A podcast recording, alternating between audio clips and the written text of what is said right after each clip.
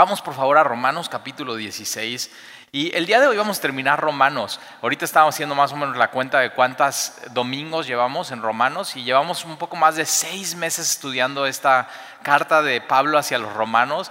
Eh, no sé para ti, pero eh, para mí ha sido una gran bendición aprender más del Evangelio, de la gracia de Dios, de cómo Dios nos salva, de cómo Dios nos, eligió desde antes de la fundación del mundo, Él nos predestinó, cómo Dios nos justifica y nos perdona, no por nosotros, sino por la obra de Jesucristo, cómo Dios nos santifica. Y hemos hablado que durante este tiempo del COVID-19, del coronavirus y de la epidemia, eh, lo que Dios está haciendo, Él, él está obrando en nuestros corazones. Él, él en medio de, la cuarentena, Él no está en cuarentena, Él sigue obrando y, Él quiere ir mucho más profundo en nuestro corazón, en nuestras emociones, en nuestra mente, en nuestra creatividad, en nuestro intelecto, en nuestra familia, aún hasta en nuestro trabajo y, y cómo Él lo está haciendo. Pero también Él nos va a llevar a la gloria, eh, lo que se llama glorificación en Romanos. Eso es la seguridad del creyente y, podemos tenerla y saber que en el momento que, partamos, y un, recordatorio, o sea, este tema de, estar en cuarentena, eh, al, final como cristianos, eh, no estamos en el lugar donde deberíamos de estar. Nuestro lugar es estar con Jesucristo, en su presencia, en la gloria. Y al final por eso eh, la Biblia le llama a los cristianos que somos como peregrinos en este mundo. Entonces en este, este mundo, en este mundo solamente estamos de paso. Y así como pasará la cuarentena y pasará todo esto que está sucediendo, también pasará que un día nosotros pasaremos a estar con el Señor Jesucristo y con Dios en un lugar muchísimo mejor donde ya no habrá pecado, donde ya no habrá más dolor, donde no habrá más llanto, donde no habrá más, más virus. Y, eso, o sea, ahí nos podemos parar y estar firmes en esa roca. Ahora, algunos preguntan, bueno, ¿y después de Romanos qué sigue? Bueno, en, la Biblia después de Romanos sigue Primera Corintios, pero Primera Corintios ya lo estudiamos alguna vez en Semilla. Entonces, eh, quiero, eh, no te quiero decir que viene después de Romanos, eh, eh, pero lo que sí es que en el texto que hoy vamos a leer está la clave de qué es lo que vamos a estudiar después de Romanos. Y si tú eres así como muy estudioso, ya estás diciendo, ok, voy a leer rápido así y voy a... Y, ¿Por qué no te esperas y lo leemos juntos? Y cuando llegamos al versículo donde está la clave de qué es lo que vamos a estudiar después de Romanos, te voy a decir en el estudio para que no te quedes con la duda. Una de las cosas que vamos a ver en Romanos capítulo 16 es que está saturado de nombres vamos a encontrar 35 nombres. Y una de las cosas que nos enseña Romanos capítulo 16 es que la Biblia está escrita para personas. Y vamos a encontrar personas comunes y corrientes, como tú y como yo. Y esta carta fue escrita para estas personas. La Biblia está escrita para que la leas y que la leas y la vuelvas a leer. Y te acuerdas cuando empezamos Romanos capítulo 1 y di una introducción de Romanos, una de las cosas que, que, que han hecho durante el, al, largo de la historia de la iglesia con romanos es leerla, leerla, leerla, releerla, no solamente leerla, sino memorizarla, no solamente memorizarla, sino usar romanos para compartir el Evangelio con otras personas. Y entonces vamos a leer desde el versículo 1, Romanos eh, capítulo 16, versículo 1, dice, os recomiendo además nuestra hermana Febe, esta es, este es una mujer, se llama Febe, y Pablo lo que está diciendo al, final de su carta es, le está diciendo a los de Roma, yo les, esta palabra les, recomiendo, es, es, les presento oficialmente o les recomiendo, o sea, ella, ella en verdad va y es una, es una hermana auténtica cristiana. ¿Por qué? Porque ¿qué es lo que pasaba? Cuando se está escribiendo la Biblia, hay muchos falsos cristianos, hay muchos falsos maestros. Es más, hay cartas que se decían ser de los apóstoles y que no eran auténticas y que no eran de los apóstoles. Y de pronto Pablo tiene que decir, o sea, les recomiendo a nuestra hermana Febe, te voy a decir por qué lo tiene que decir. Dice, la cual es diaconisa. Eh, la palabra diácono es servidor. Entonces vemos que en el primer versículo donde Pablo está hablando de, 35 nombres, el primer versículo, el primer nombre es de una mujer. Y me encanta eso en la Biblia, porque la Biblia lo que hace y lo que vimos en, Romanos es que no hay diferencia entre hombre y mujer. El Evangelio es poder de Dios para salvación a todo aquel que cree. Y lo que hace el Evangelio, y si lees los Evangelios, por ejemplo el Evangelio de Lucas, eh, lo que hace es poner muy en alto a la mujer, cuando en esta época que se escribió la Biblia, la mujer tenía una posición diferente a la que se tiene al después escribir la Biblia y con el Evangelio y todo lo que, lo que Dios hace con la mujer, a ponerla al mismo nivel que el, que el hombre. lo, lo, que le da dignidad a la mujer es, es Jesucristo. Y entonces le está diciendo Pablo a los romanos, les presento oficialmente y les recomiendo además a nuestra hermana Febe, la cual es diaconisa. Entonces vemos que en la iglesia primitiva había diáconos hombres y había diáconos mujeres, aquellos que sirven al Señor de manera voluntaria, con todo su corazón, en las diferentes partes de la iglesia. Y Pablo está recomendando a Febe, eh, que es de la iglesia de Sencrea, eh, Sencrea está en Corinto, donde Pablo está escribiendo esta carta, vamos a recordar, Pablo está escribiendo esta carta en Corinto y está recomendando a esta hermana que está, Sencrea es uno de los dos puertos de Corinto, y, lo que nos da a decir Pablo en esto es que quien lleva esta carta, acuérdate que no era como, como una Biblia, eh, de hecho la palabra Biblias son, significa libros y en tu Biblia tienes 66 libros eh, entre cartas y, libros, historias, de pronto tienes hasta poesía, pero una de las cosas que lo llevaban en pergaminos, entonces quien carga este pergamino, la carta de Pablo a los romanos, es una mujer. O sea, qué, increíble esto que de pronto podemos tener esta foto de, quién, quién, carga esta carta. el Evangelio de la gracia es llevada por una mujer de Corinto a Roma. Y no solamente esto, sino algunos comentaristas, y esto me encanta, algunos comentaristas dicen que quien cargaba la carta y la llevaba a los romanos, esa persona también la leía. Entonces vemos que Dios pone en alto de pronto a una mujer, a Febe, diaconisa, ojo, es diaconisa, no es pastora, es diaconisa, es servidora, pero de pronto Dios le da una posición aquí eh, enviada de la iglesia de Sencrea. Fíjate cómo es la, la, iglesia. Entonces de pronto vamos a ver en Romanos 16 cómo en, Corinto había diferentes era todo un cuerpo de Cristo, era una sola iglesia, por supuesto, pero tienes iglesias locales pastoreadas por un pastor local y lo que vemos en la Biblia es que cada una se regía de manera independiente y la autoridad no era un, no, era una persona, la autoridad era la palabra de Dios que de pronto estaba corriendo en estas cartas y el Antiguo Testamento y las profecías, pero sobre todo la doctrina de los apóstoles. Esa era la máxima autoridad en la iglesia. Lo que habían aprendido los apóstoles de Jesucristo, que ellos estaban pasando a las demás personas, y eso se ha pasado de generación en generación hasta llegar a tu mano el día de hoy.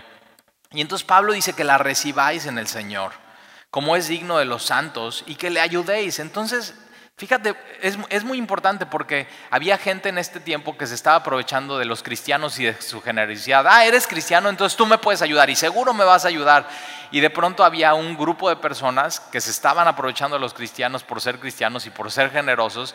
Y de pronto ya no tienen que mandar una recomendación, Pablo, a la iglesia de, Roma, a decir, sí, yo se las presento oficialmente, si es diaconisa, sí está enviando esta carta de mi, de, mi parte y les pido por favor que la ayuden. Ahora, ¿en qué la tienen que ayudar? Pues en cualquier cosa que ella necesite. Y una de las cosas que vemos en la iglesia es que la iglesia es la iglesia no solamente porque nos juntamos a estudiar la palabra, sino la iglesia es la iglesia cuando ayudan a las personas que lo necesitan. Y Pablo está recomendando a esta persona que la ayuden en cualquier cosa en que necesite de vosotros. Ahora fíjate el por qué, dice por qué. No nada más es ayúdenla y ahí se las encargo y se las presento, sino porque ella ha ayudado a muchos y a mí mismo. Esta era una mujer que ayudaba a Pablo y no solamente ayudaba a Pablo, sino ayudaba a muchas personas. Y de pronto vemos que la ayuda cristiana, dar y recibir ayuda, no solamente se trata, ay, estoy necesitado, voy a escribir para que me ayuden, no, sino la ayuda cristiana se trata de relacionarnos unos con otros, amarnos unos a otros. Es súper complicado cuando, cuando alguien escribe a la iglesia y pide ayuda y nadie la conoce a esa persona o esa familia en la iglesia. Ahora nosotros, ¿qué es lo que estamos haciendo hoy en día? Es ayudar a quien sea quien, quien escriba. Pero es, es mucho más padre cuando alguien escribe, necesita ayuda, pero sabemos, ¿sabes que esta persona ha ayudado, ha servido, ha amado, ha orado por, por la iglesia y de pronto vemos que la ayuda en la Biblia, la ayuda auténtica se da cuando tú ayudas, cuando puedes ayudar, pero entonces tú también cuando necesitas ayuda, tú pides ayuda y se vale estar de los dos lados. Y me encanta, sí, y, mira, si tú, de pronto necesitas ayuda hoy y nunca has ayudado y nunca has orado y nunca has servido a nadie y nadie te conoce en semilla, te queremos bendecir, te queremos amar, pero lo próximo que te toca hacer en tu vida es cuando nos regresemos a congregar, es tú ayudar y servir y ser generoso con los demás. Me encanta, me encanta esta idea de, de ayuda en base a una relación. Tú ayudas, pero también puedes recibir ayuda. Eso es, lo que vemos que es lo que hacía la iglesia. No solamente ayudaba a muchos, sino también, dice Pablo, y me ayudaba a mí mismo.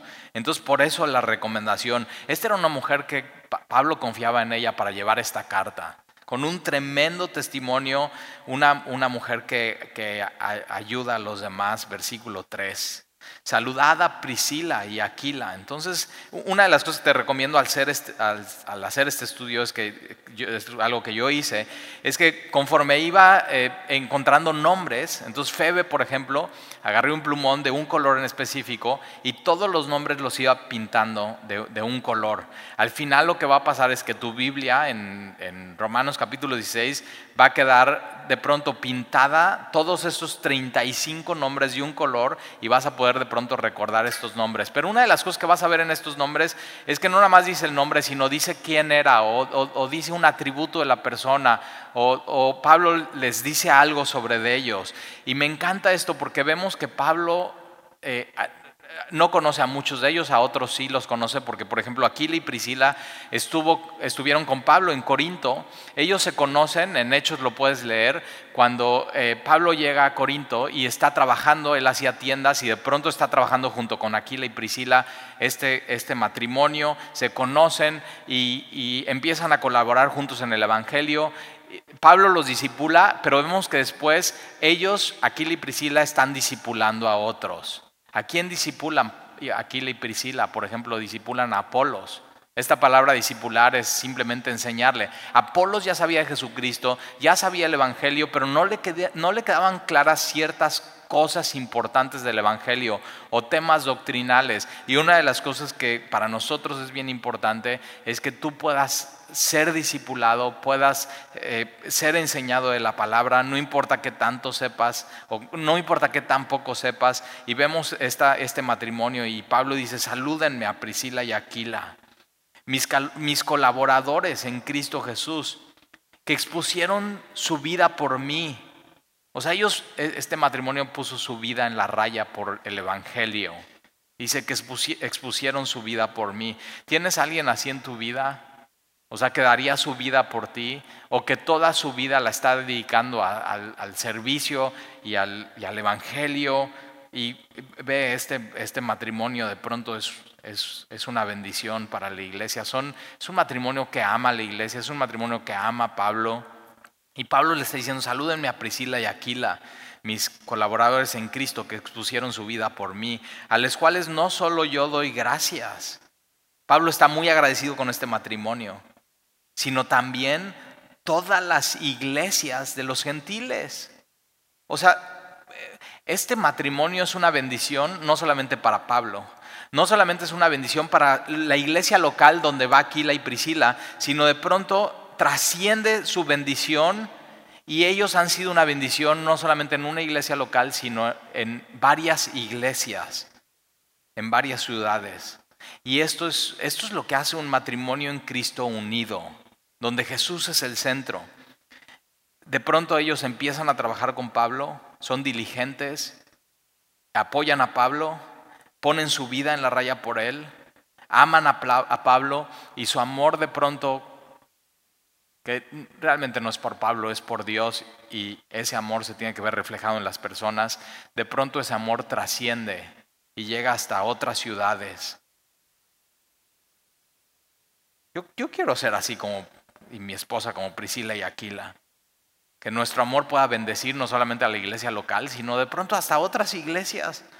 Y si tú tienes un matrimonio, tú tienes que pensar, yo, o sea, qué increíble poder que nuestro amor sea por la iglesia local y los que sirven en la iglesia local, pero pronto trascienda a otras ciudades y que pueda yo amar y bendecir a otras personas. Y, estaban agradecidos todos los de la iglesia de los gentiles. Versículo 5, saluda también a la iglesia de su casa. ellos no solamente eran un matrimonio que bendecían y, y bendecían y su bendición trascendía, sino tenían una iglesia local. Fíjate, de pronto tenemos una foto de cómo era la iglesia primitiva. La iglesia primitiva no empezó en locales, como hoy aquí en Semilla Veracruz. La iglesia no necesitabas un local, lo podías empezar en una casa.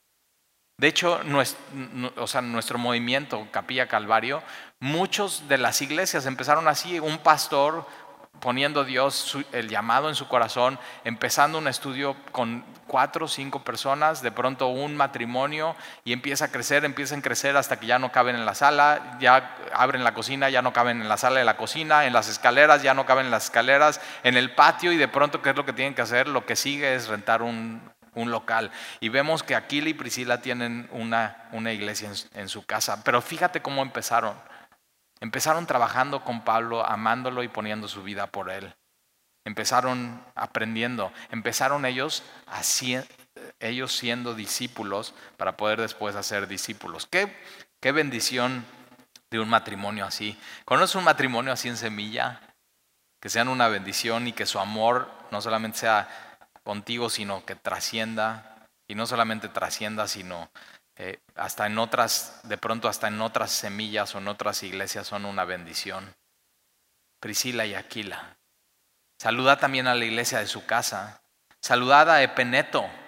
Este yo le diría, ¿qué onda Neto? Epeneto. Y dice, amado mío, es esta palabra amado mío es agapeto, que es de nuestra palabra de la palabra en griego agape, que es el, amor de Dios. Y Pablo está diciendo, yo le amo a este cuate neto con el amor de Dios, o sea, un amor puro, un amor no fingido, un amor que, siempre hace lo correcto, un amor que no lleva eh, la cuenta de las faltas, un amor que no guarda rencor, un amor que no tiene envidia. Salúdenme a Epeneto, amado mío, que es el primer fruto de Acaya para Cristo. O sea, Pablo está diciendo, este cuate lo amo, porque cuando yo llegué a, a Acaya, que es esta provincia de Asia Menor, Turquía, cuando compartí el Evangelio, de muchos que escucharon el Evangelio. Acuérdate, Pablo lo que hacía era predicar el Evangelio, predicar el Evangelio, predicar el Evangelio. Y tú, lo que, tú y yo lo que tenemos que hacer es, es predicar y evangelizar, predicar, evangelizar. Porque fíjate, neto para Pablo es un fruto. Y el fruto no lo podemos generar nosotros, sino lo genera Dios. Es epeneto para Pablo simplemente es una consecuencia de Pablo estar haciendo el llamado que Dios le dio. Y tú y yo tenemos que estar esos, simplemente sembrando la semilla, sembrando la semilla, sembrando la semilla. Ya no depende de ti lo que suceda con la semilla. Es, es un fruto. Y Pablo dice, yo amo mucho a este hombre con el amor de Cristo porque es el primero de Acaya para Cristo. Versículo 6. Saludad a María. Ahora, la Biblia está llena de Marías.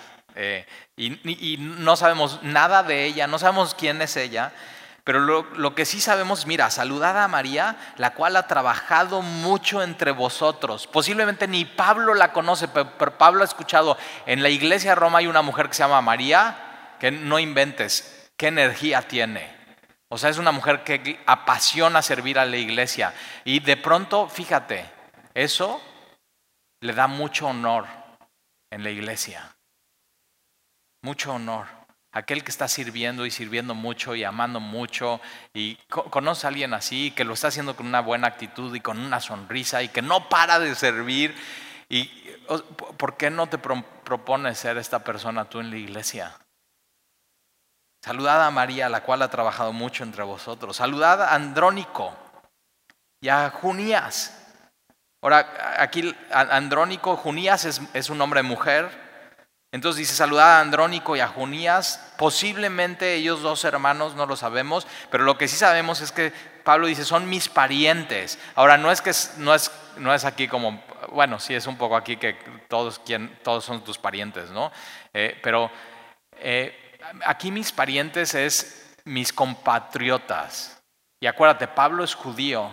Y posiblemente lo que podríamos deducir es que Andrónico y, Junías son judíos por sus nombres, pero también que posiblemente son de la tribu de Benjamín. Y Pablo está diciendo, salúdenme Andrónico, a Junías, mis parientes. Pero no solamente son sus parientes, judíos. Entonces vemos, vemos nombres gentiles, vemos nombres griegos y vemos nombres judíos, porque así como en el Evangelio es no hay diferencia entre mujer y hombre, no hay diferencia entre judío y griego.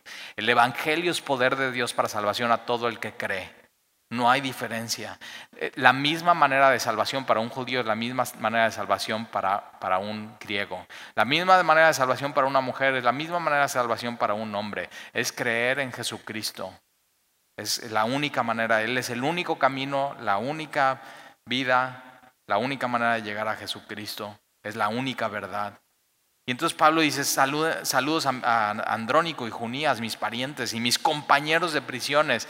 Ellos, eh, otra vez, hombres y esta mujer que pone su vida en la raya, ellos posiblemente de Jerusalén, y vamos a ver por qué de Jerusalén, pero ellos cuando Pablo es arrestado y va a la cárcel, ellos son sus compañeros y van con él y lo acompañan, los cuales son muy estimados entre los apóstoles. Eh, eh, a Andrónico y a Junías los conocían los apóstoles y los apóstoles amaban a Andrónico y Junías. Entonces por eso podemos deducir que estos eran de Jerusalén y que se convierten en, en los primeros años de la iglesia primitiva, sobre todo porque mira este comentario, y que también fueron antes de Cristo en mí. Pablo está diciendo, ellos son más antiguos que yo en el Señor. Pero me encanta esto de la Biblia, que no hay diferencia entre hombre y mujer, no hay diferencia entre eh, judío y gentil, pero tampoco hay diferencia en cuánto tiempo lleves en el Señor. O sea, no es de que, o sea, no es, no es de que vales más en Cristo o eres un mejor cristiano o si, llevas más años en el Señor. la antigüedad aquí, la antigüedad en la iglesia no cuenta. Al final estamos adorando a un Dios eterno. Al final, eh, o sea, Dios no importa cuándo, qué fecha te haya salvado, Dios está haciendo su obra en ti. Y a mí me da mucho ánimo esto, porque no es como cuando llegas a una escuela y, quieres aprender y te dicen, la carrera dura cuatro años y medio y tú eres de los primeros y pues tú ah, inmaduro y no sabes mucho y los, de pronto los que llevan cuatro años y medio se podría decir que saben más y en Cristo no es así, yo lo he visto mil veces, tú puedes, tú puedes experimentar el amor de Cristo y todo su poder desde el primer día, desde el día uno y puedes experimentar toda su gracia y su amor. Aquí en la iglesia no sirve de nada la antigüedad. Hay gente que llega, ¿no? Y que dice, Talí, yo llevo más de 20 años en Cristo. Y digo, sí, pero ¿de qué sirve la antigüedad si no tienes una, una relación personal con Él, si no amas la palabra, si no estás ganando gente para Cristo, si no, estás, si no sigues en tu primer amor y has perdido eso? Y entonces ellos fueron antes antes de mí en Cristo. Esta palabra antes de mí en Cristo es que ellos pusieron su esperanza en Jesús como el Mesías antes que Pablo. Ellos tuvieron su encuentro con Jesucristo antes de Pablo y por eso podemos decir que ellos estuvieron en la iglesia primitiva y posiblemente ellos recibieron el Evangelio de Pedro o de Juan o de alguno de los apóstoles. Pero fíjate, de pronto podemos casi, casi, o sea, chocar las manos con estos hombres y decir, nosotros hemos creído lo mismo que ellos, la doctrina de los apóstoles, así, con tal pureza. Y ellos fueron eh, fueron muy amados, muy estimados entre los apóstoles. Versículo 8, saludad Amplías, amado mío en el Señor. Me encanta eso porque Amplías es un nombre de un esclavo. Entonces vemos otra vez, vemos hombres libres, hombres esclavos y ante el Evangelio no importa tu posición socioeconómica, eh, tienes el mismo acceso a Jesucristo y vemos a, a, Peles, eh, eh, perdón, amplías, versículo 8. Apeles viene más abajo. Amplías, amado mío, en el Señor. Eh, versículo, fíjate cómo aún siendo esclavo el amado de Pablo, Pablo se llevaba con quien fuera. O sea, Pablo este hombre eh, de mucho intelecto, ¿no? Porque él es romano, y, o sea, ¿cómo este cuate pensaba así? Pero él se podía sentar con, con, con, con un abogado de Roma, o con un juez, o con, pero también con un esclavo, y podía hablar del Evangelio de Jesucristo. Ese es, el, ese es el corazón que tú y yo tenemos que tener, el corazón de Jesucristo. Y entonces, versículo 9, saludad a Urbano, nuestro colaborador en Cristo. Y, y fíjate cómo es, todos es, trabajó, colaboró. El honor, el honor en la Biblia no se le da a aquel que está recibiendo el servicio de los demás, aquel que es servido, sino el honor viene de aquellos que están siendo eh, servidores de otros. Ahí está el honor en la Biblia, fíjate. Saludado Urbano, nuestro colaborador en Cristo, y a Estaquis, amado mío. Saludad a Apeles, aprobado en Cristo. Me encanta, esta palabra aprobado es, es auténtico. Y tienes que saber eso, hay, hay cristianos que no son cristianos, que no son auténticos. Y vemos que este hombre Apeles ha sido aprobado en Cristo. Esta palabra aprobado es pasado por prueba. Y no, no sabemos qué prueba pasó este hombre, pero lo que sí sabemos es que él pasó por una prueba muy difícil y al final, al final esa prueba lo que hizo es como con un metal precioso, pasado por fuego. Cuando sale, fue refinado, brilló, y fue mucho más genuino.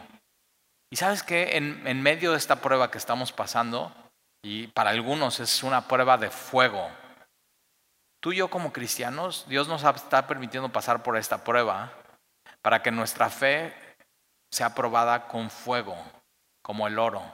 Y toda la escoria y todo lo que estorba se ha quitado. Y que al final salgamos de esta, de esta cuarentena transformados, con una fe más genuina y sobre todo de unos cristianos más auténticos.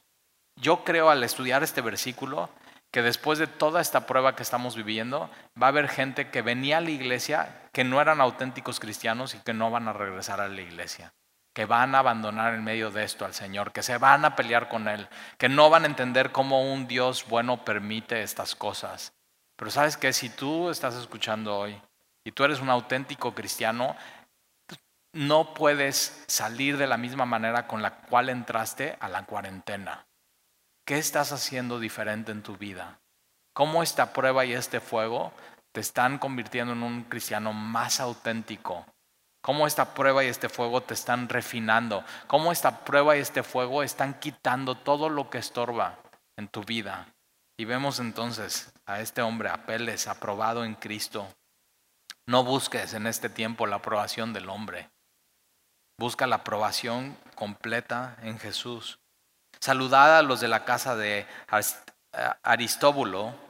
Saludad a Herodión, mi pariente, otro judío, mira. Saludad a los de la casa de Narciso, las cuales están en el Señor, los cuales están en el Señor. Me encanta eh, Narciso y me acuerdo de mí, tengo un amigo que se llama Narciso en Jalapa él cuando abrimos Semilla Veracruz hace cinco años y medio, eh, estábamos en calle 7, él vivía en Jalapa y venía todos los domingos, todos los domingos con su esposa y su, y su suegra. Llegaban temprano, se sentaban hasta adelante, escuchaban prédica, fueron discipulados en Semilla Veracruz y eh, hasta que por fin eh, abrieron Calvary Jalapa y él, él fue allá, pero es, es, un muy buen amigo y de pronto Pablo está hablando, saludos a la casa de Narciso, los cuales está, están en el Señor. Eh, fíjate, él, él venía todos los domingos, caseta, carreteras, el tiempo, pero tenía un amor y un hambre por la palabra. Y de pronto nosotros vivimos tan cerca de la iglesia local y de pronto nos da flojera, no llegamos a tiempo. O sea, estos son tiempos para ver cómo, o sea, cómo estoy viviendo mi vida. ¿Qué es lo que, o sea, qué es lo que de antes tengo que corregir para que cuando pueda salir pueda salir aprobado en Cristo, en el Señor? Saludad a los de la casa de Narciso, ya si Narciso nos está oyendo, ya escuchó el saludo también, versículo 12. Saludad a Trifena y Trifosa. o sea, nada más leo estos dos nombres y digo, ¿qué? O sea, ¿qué onda? Trifena y Trifosa. O sea, me pongo a pensar y digo, es, o sea, para México estas dos serían como, y posiblemente son hermanas, ¿no? Como la guayaba y la tostada. Y bueno, no como la guayaba y la tostada, porque si ves y, has visto esas películas de la guayaba y la tostada, eran, reborrachas estas dos, la guayaba y la tostada. Pero fíjate, yo, digo, igual Trifena, eh, Trifena y Trifosa también eran, es, es las típicas hermanas, ¿no? Que todo mundo las conoce en la iglesia como las hermanas. Y posiblemente estas dos, pues antes estaban perdidas en el Señor y de pronto Dios las salva y de pronto ya son, o sea, son tan amadas por la iglesia. Y, aquí en Semilla hay así, esta, Trifena y Trifosa, eh, varias hermanas que las amamos y que siempre están juntas y siempre las... O sea, hasta las confundes, no sabes quién es quién. Y Pablo dice, saludad a Trifena y Trifosa, las cuales trabajan en el Señor. Saludad a la amada Pérsida, la cual ha trabajado mucho en el Señor. Ahora aquí trabajado, o sea, vimos, ¿no? E, él ha trabajado, él ha trabajado, pero de pronto vemos que esta, esta mujer ha trabajado mucho. Y es este tipo de mujer que trabaja tanto, con mucho ánimo, pero hasta el agotamiento. Y siempre hay una mujer así en la iglesia que es un ejemplo de servicio, que es un ejemplo que siempre se queda hasta el final, que siempre está recogiendo todo, que está atenta de todos los detalles y te das cuenta, la iglesia está llena de personas y se trata de relaciones y se trata de gente que trabaja para el pero siempre es todo lo haces para el Señor. Trabaja mucho para el Señor. Es yo me pudiera pensar es una mujer que está llena de energía, que está llena de amor, que siempre tiene una sonrisa, y otra vez, el honor viene en el servir. El, honor no viene en, ser parte de la iglesia y simplemente consumir, sino es dar tu vida por los demás. Y la iglesia estaba llena de eso. Y hoy la iglesia está llena de eso. Y me anima mucho. Cuando empezó Semilla hace cinco años y medio, realmente Sandy y, yo y, Marquito hacíamos eh, casi, o sea, casi todo. Y de pronto, poco a poco, hemos tenido que dejar de hacer cosas porque la iglesia, Dios la ha llenado de gente que trabaja, que ama, que está con una sonrisa, que tiene la mejor actitud. Y amamos ver eso porque lo que vemos, todo lo que pasa en el capítulo 16 es fruto de todo lo que hemos estudiado en Romanos, es fruto del Evangelio en la vida de una persona. Es un corazón completamente, completamente transformado. Versículo 13, saludad a Rufo, escogido en el Señor. Y nos recuerda esto que hemos estudiado en Romanos. Dios es el que te escoge. Tú no escogiste ser cristiano. Dios escogió que tú fueras cristiano y tú lo único que hiciste es decidir seguirlo y tomar esa invitación. Nunca se te olvide eso. Eso es la gracia de Dios. Tú nunca, tú nunca hubieras escogido ser cristiano. Yo nunca hubiera escogido ser cristiano. Pero de pronto Dios, entendemos en Romanos que Él nos, nos predestinó. Él nos eligió desde antes de la fundación del mundo. Sabiendo cómo íbamos a ser, sabiendo que estábamos completamente tirados al pecado. Y Él, cuando nos marca y nos escoge, nos llama y tú y yo escogimos, a Dios porque Él nos escogió primero y decidimos seguirle cuando escuchamos su llamado, cuando escuchamos su voz decirnos, sígueme. ¿Y cómo la escuchamos? En la palabra. En un estudio como hoy, y puede ser que tú estés escuchando esto hoy y esté lleno y saturado de nombres, Romanos capítulo 16, pero posiblemente hoy tú escuches con, con oídos de fe tu nombre diciendo, sígueme. Y ese es Jesús. Y Jesús a quien escoge y elige, Él llama, a quien llama, Él justifica, Él perdona y su perdón es real. Lo único que tienes que hacer es arrepentirte y confesar tus pecados. Y a quien Él justifica, Él glorifica. Es un hecho. Vamos a estar un día con Él, con un cuerpo resucitado y nuevo, que ya no se va a poder enfermar jamás, que ya no va a tener temor, que ya no va a tener angustia, que ya no, o sea, nuestro pensamiento va a ser puro, claro, no va a haber incertidumbre. ¿Te imaginas ese día? ¿Te imaginas ese tiempo? Y entonces saludar a Rufo escogido en el Señor y a su madre. Fíjate en el Día de las Madres hoy. Saludos a todas las mamitas, saludos a todas las mamás. Pero Pablo dice, salúdame a Rufo y a su mamá, que es, es mi mamá.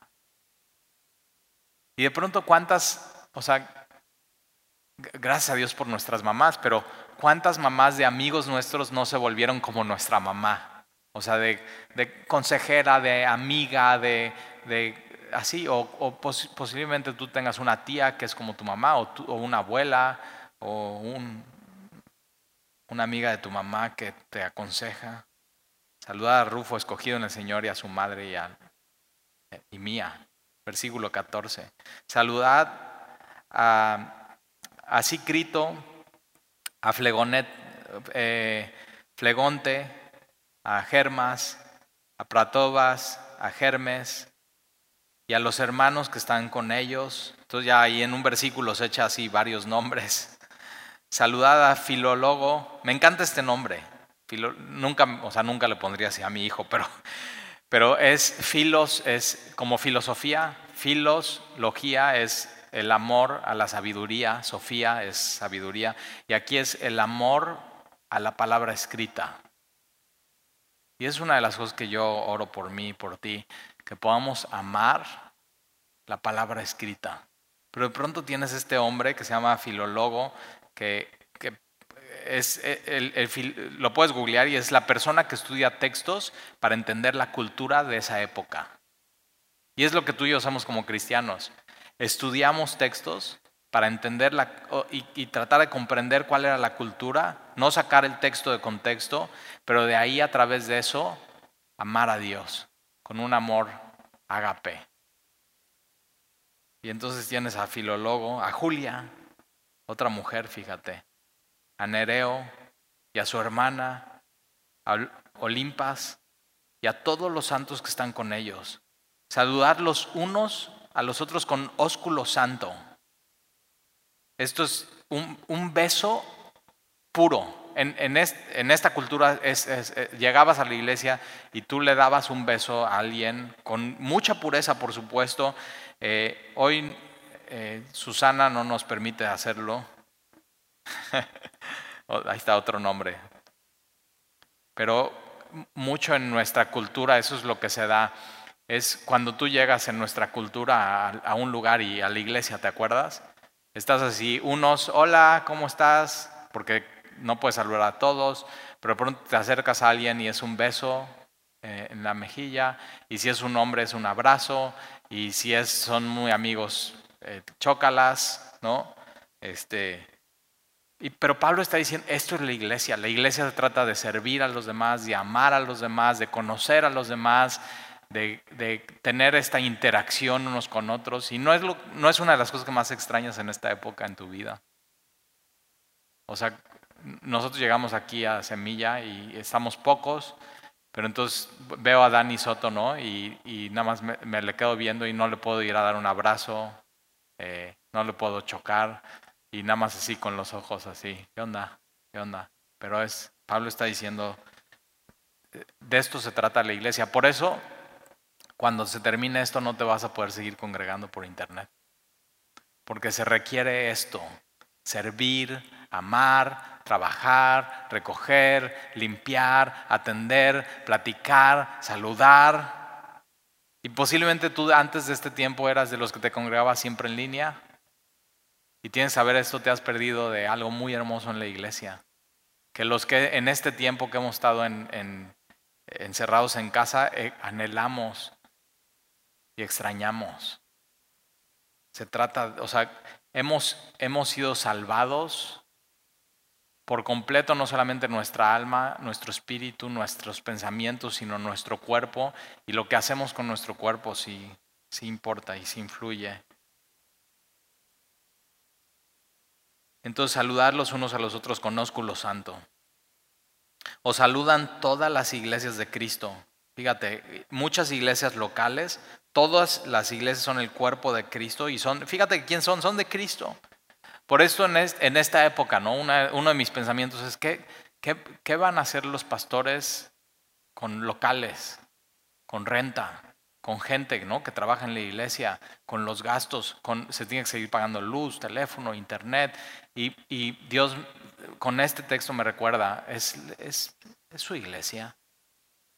Él no va a abandonar su iglesia. Él, no ha abandonado su iglesia y Dios está con cada uno de los que son parte de su iglesia. Él nunca te va a desamparar, Él nunca te va a olvidar. Donde Dios ha llamado, Dios va a proveer todo lo que necesites. Él está contigo. Él es, este Dios generoso. Son las iglesias de... Nunca te olvides eso, somos la iglesia de Cristo. Somos su novia. Él nos ama y Él nos está preparando para ese día de las bodas del Cordero. Versículo 17. Mas os ruego, hermanos, viene una advertencia y un ruego de parte de Pablo, que os fijéis. Esta palabra fíjate es mira, mira, o sea, ten discernimiento, mira. Y está hablando de discernimiento espiritual. Y tienes que saber, en esta época de la, de la pandemia, en esta época donde puedes estar conectado mucho tiempo en Internet, en esta época donde todas las iglesias están lanzando sus videos, Tienes que fijarte muy bien en lo que has aprendido del Evangelio de Jesucristo, de la sana doctrina, de, simplemente mirar la Biblia y tener discernimiento. Nadie te tiene que enseñar el Espíritu Santo que mora en ti, pero tienes que, tienes que poner mucho ojo porque allá fuera hay falsos maestros que están aprovechando este tiempo, que están dando unas falsas expectativas, que lo que quieren hacer es dividir al verdadero cuerpo de Cristo se están aprovechando. Y fíjate quiénes son. Mira. Mas os ruego, hermanos, que os fijéis en los que causan divisiones. Cuidado con las divisiones. Cuidado con postear cosas o con, o con cosas que alguien postea que, que, que causan que las personas se peleen y no estén en armonía. Porque acuérdate, lo que vimos en el capítulo 14 y 15 es cómo la iglesia tiene que estar unida, cómo la iglesia tiene que estar en armonía. Entonces, fíjate de aquellos que causen divisiones, quieren dividir al cuerpo de Cristo. Alguien que ama a la iglesia nunca divide a la iglesia. Alguien que ama a Dios nunca divide la iglesia de Dios.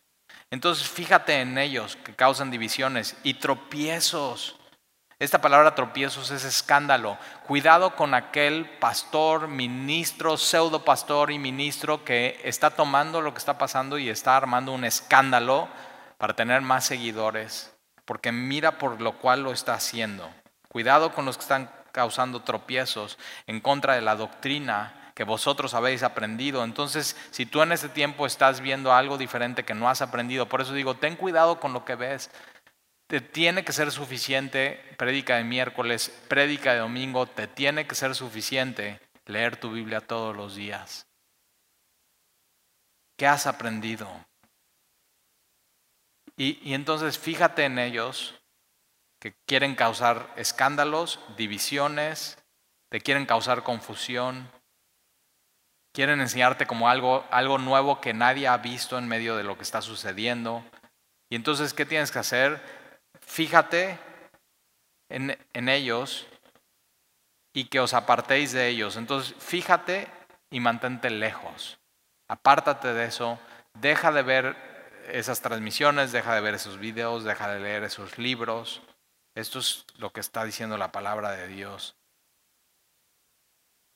Lo más lejos que puedas. Lo más lejos que puedas. Cuidado, vendrán muchos debates y opiniones de qué tiene que hacer la iglesia, si tiene que abrir o no tiene que abrir en junio o cuando el gobierno abra, si siguen los contagios, qué es lo que van a hacer. Y nosotros como semilla hemos tomado la siguiente posición, no vamos a seguir a ningún hombre, vamos a seguir a Dios. Lo que Dios nos diga vamos a hacer, pero tienes que tener algo muy en claro, Dios nos ha mandado a amar y cuidar al rebaño. Y nuestra posición es esa, amar y cuidar al rebaño. No queremos que esto se vuelva un escándalo, no queremos que esto se vuelva división, queremos estar muy atentos a la voz de Dios. Versículo, versículo 18. ¿Por qué no tienes que, te tienes que fijar y te tienes que apartar y dejar de escuchar? Porque tales personas no sirven a nuestro Señor Jesucristo. Ahora, ¿te das cuenta cómo no los nombra por nombre? O sea, vamos llevamos nombre, 27 nombres hasta este momento y dice, fíjense en estos, no voy a decir sus nombres, te voy a decir por qué, porque los nombres de estos van cambiando. Siempre va a haber gente que va a querer, va a querer dividir a la iglesia sobre doctrina y va a querer sacar escándalos para captar seguidores. Porque tales personas no sirven a nuestro Señor Jesucristo como los que están arriba, que están sirviendo y que están trabajando y que están amando y que están preocupando por los demás. Ellos no sirven al Señor Jesucristo, sino a sus propios vientres. Ellos, ellos no quieren dar, ellos quieren recibir. Ellos se quieren llenar ellos mismos. Quieren satisfacer sus vidas y sus ministerios. Y muchas veces lo hacen por dinero, por poder, por más likes, por crear más contenido. Entonces ten cuidado con ellos. Ellos no sirven al Señor Jesús. Y, mira cómo lo hacen, con sus suaves palabras.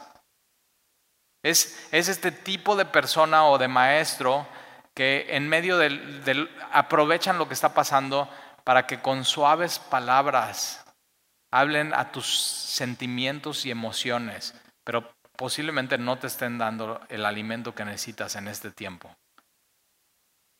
Son suaves palabras y, mira esto, y lisonjas. Esto es que te hacen sentir bien, que te llenan el ego, que te inflan, que te dicen es que tú tú eres el campeón que llevas dentro. Y de pronto ya, eh, o sea, en suaves palabras motivacionales, todo muy sensual, muy, muy espiritual, pero todo, fíjate, eh, fíjate, ¿eh? no van al intelecto, mira a dónde van. Van, engañan, engañan con sus palabras los corazones. Cuidado con eso. Cuidado con tu corazón que es engañoso. Tu corazón que es engañoso quiere oír palabras suaves, palabras hermosas, palabras bonitas, motivacionales. Y lo que tú necesitas en este tiempo es, es la palabra de Dios. Escuchar la predicación de la palabra, escuchar una vez más el Evangelio. Fíjate cómo estos hombres son deshonrados. Ellos no quieren servir, no quieren amar, ellos quieren recibir y usan manipulación y tácticas. ¿Y quiénes son los honrados en la iglesia? Aquellos que están trabajando, aquellos que están amando, aquellos que están sirviendo. Honra y, deshonra.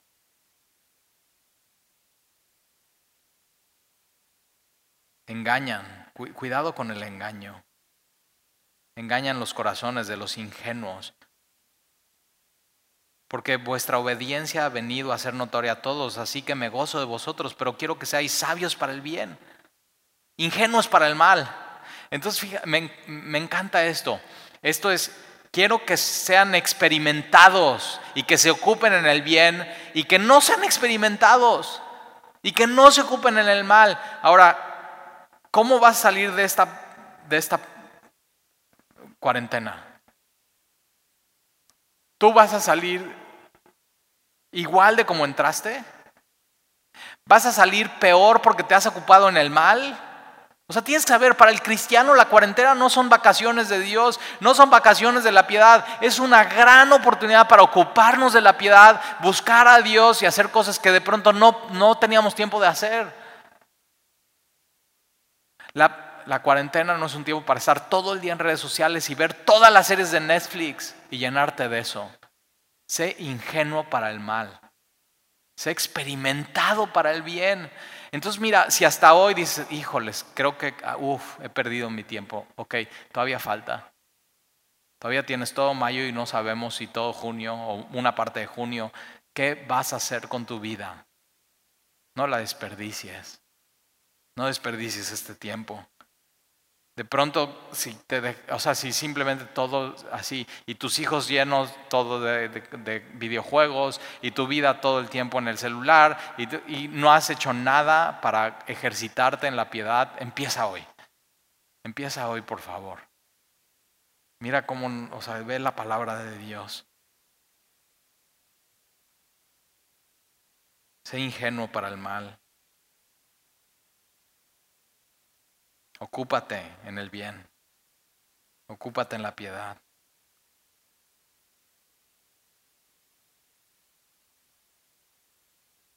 Versículo 20. Y el Dios de paz, ese es el que necesitamos hoy. El Dios de paz aplastará en breve a Satanás. Ahora, en la cruz del Calvario, Jesucristo ya venció a Satanás. Él, vino a desenredar o desatar las obras de Satanás. Y Satanás ya no reina en nuestra vida, ya no puede vivir en nosotros, ya nos puede influenciar y nos puede engañar y nos puede tentar, pero ya no le servimos a Él. Pero tienes que saber, un día un día el Dios de paz aplastará a Satanás y me encanta porque dice en breve. En breve. Satanás estará echado en el infierno en breve. Jesús viene. En breve estaremos con Él. En breve viviremos en cielos nuevos y tierra nueva, donde no va a haber más llanto, más dolor, más clamor donde las primeras cosas habrán pasado y todas se van a hacer nuevas. Me encanta esta palabra en breve y tienes que saber esta breve tribulación momentánea no se compara con, e, con ese momento que vamos a estar delante de Él. Y posiblemente no encuentres tu nombre aquí, pero si has puesto tu, tu confianza en Jesucristo, tu nombre está escrito en el libro de la vida y tu nombre será dicho por los labios de Jesucristo. Bien, buen siervo y fiel. Entra, pásale. Ya, ya, estás aquí. Y disfrutar a ese Dios de paz. Y mira, dice que aplastará en breve a Satanás. Pero mira dónde lo va a poner.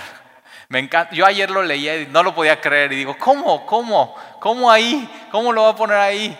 Y por supuesto está hablando de, se va a cumplir la profecía de Génesis 3 donde, donde, donde Jesús va a aplastar a Satanás, pero Jesús es el que lo aplasta. O sea, Dios es el que va a aplastar a Satanás, pero mira dónde lo va a poner. Lo va a poner bajo vuestros pies, bajo los pies de la iglesia. ¿Por qué? Porque tú y yo como iglesia estaremos sentados con Cristo en lugares espirituales y, y va a someter a Satanás bajo nuestros pies. Él lo va a aplastar, no tú, por eso digo, guerra espiritual, ajá.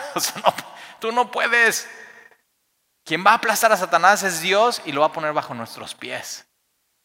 ¡Qué, qué, victoria!